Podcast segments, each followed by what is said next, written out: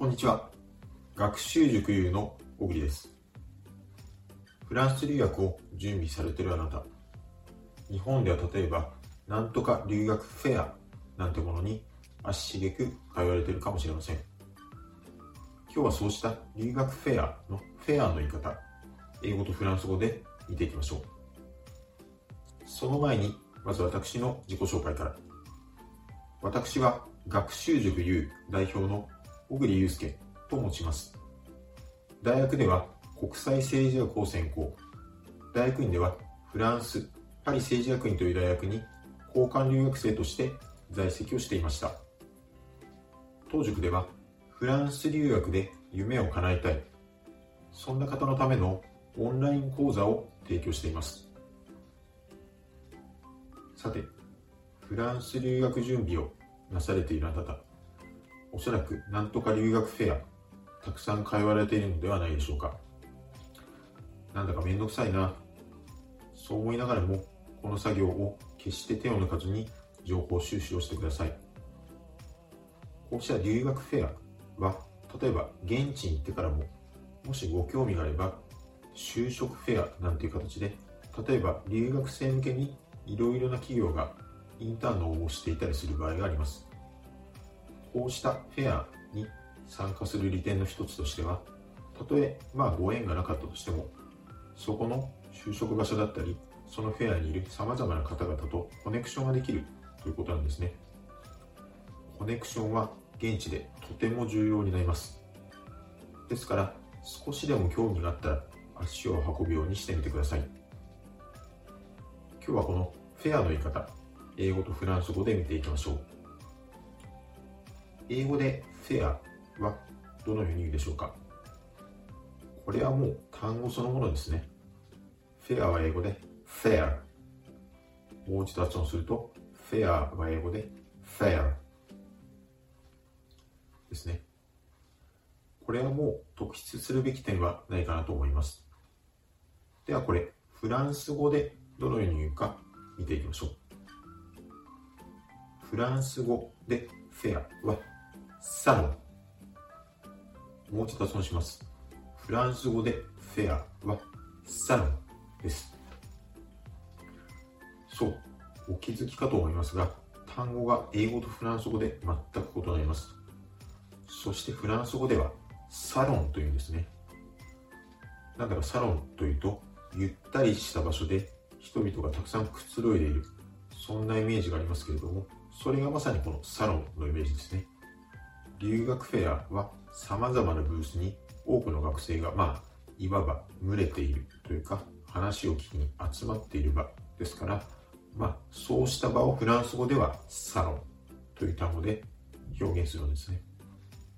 発音のポイントとしては、語末の微母音、オンと、このサロン、ロンという音は、カタカナ読み、オンと発音しながら、鼻から息を抜くような形で発音するところがポイント。サロ、サロ。オンよりも柔らかい発音になるところが特徴です。このビ母音、なかなか難しい発音ですが、こちらも口に出して何度も練習をしてみるようにしてください。サロン、サロンです。最後にもう一度発音をします。フェアはフランス語でサロンです。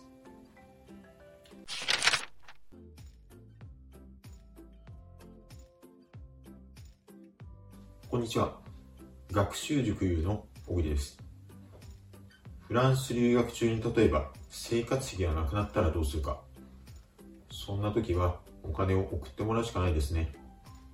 そんな時にすぐお金を送ってもらえるような送金手続きあれこれ知っておくと便利かもしれません。今日はそんな手続きに関する単語を英語とフランス語で見ていきましょう。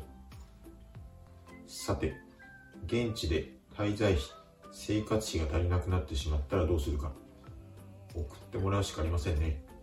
でも、日本からの送金にはそれなりに日数がかかり、そして手続きの手数料もかかります。ですから、今日お金がなくなって明日欲しいと言われても日本にいる方にとっては困ってしまうでしょうからそのあたりの手続き何がどれぐらいかかるのか日数や手数料諸々のことについて事前に調べておくと良いかもしれません。この手続き英語でどのようにでしょうか？手続きは英語で procedure もう一度発音します。手続きは英語で procedure です。この手続き英語でどのようにでしょうか？手続きは英語で procedure もう一度発音します。手続きは英語で procedure です。ではこれフランス語でどのように言うか見ていきましょう。フランス語で手続きは procedure もう一度発音します。フランス語で手続きは procedure です。単語を見てみると英語とフランス語で綴りがほぼ同じですね。そして発音が異なります。発音のポイントは五島のポの R の音そして五松のデューの同じく R の発音です。この R の発音これはうがいをするような仕草。に五島のポであればハヒフヘホのホをいうような形でポポそして五松のデューはハヒフヘホのフをいうような形で発音を収めるようにデューデューと発音するところがポイントです。一つの単語の中に R の発音が2回出てきます。ですから口の中がごちゃごちゃにならないように焦らずゆっくりと発音してあげるところがポイントです。ポセデューポセデューですね。R の発音は日本人には難しい発音とされます。気になる方はネイティブの方などに見てもらいながら発音練習をすると良いでしょう。ポセデューポセデューです。最後にもう一度発音します。手続きはフランス語でポセデューです。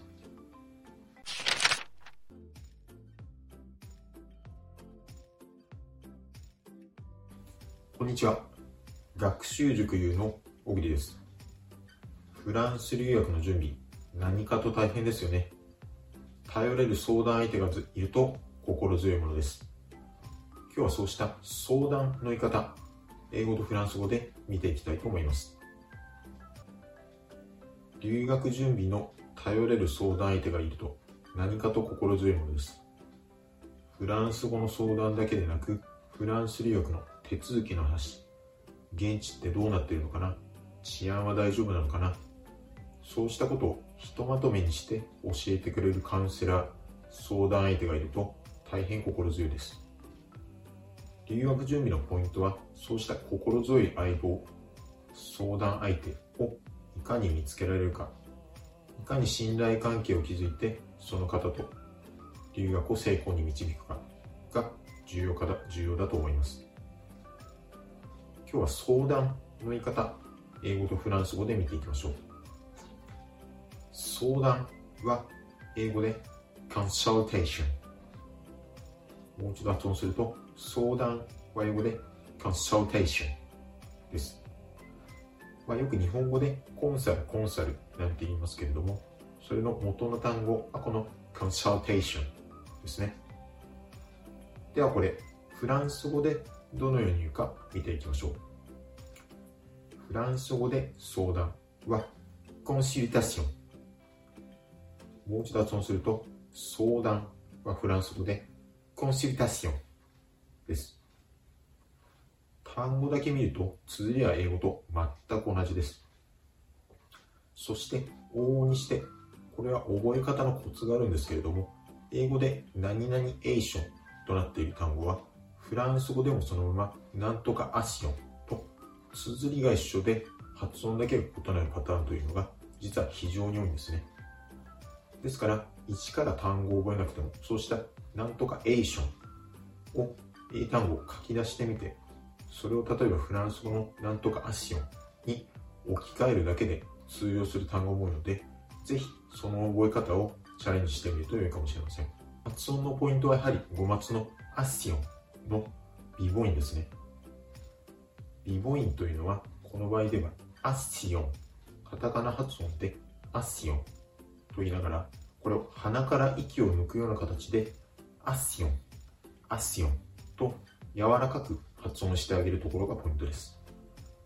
続けて発音すると、コンシルタッション、コンシルタッションです。